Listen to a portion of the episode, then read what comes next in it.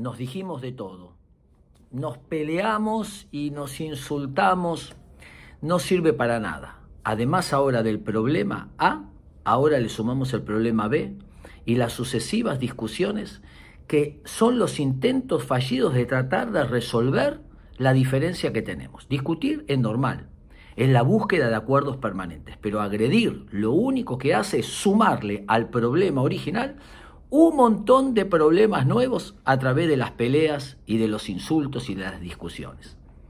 Un ejercicio importante, tomarse 10 minutos.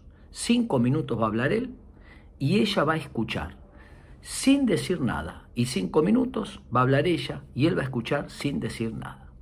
Y luego de estos 10 minutos de escucha, sin retrucarse, sin gritarse, de descarga y a la vez de escucha del otro y el intercambio de roles, puede ayudar un poquito a aprender algo importante, que es oír, no insistir, presionar o agredir y poder pensar por qué el otro está viendo lo que ve desde ese lugar. Cuando en una pareja, en una discusión gana uno, perdió la pareja.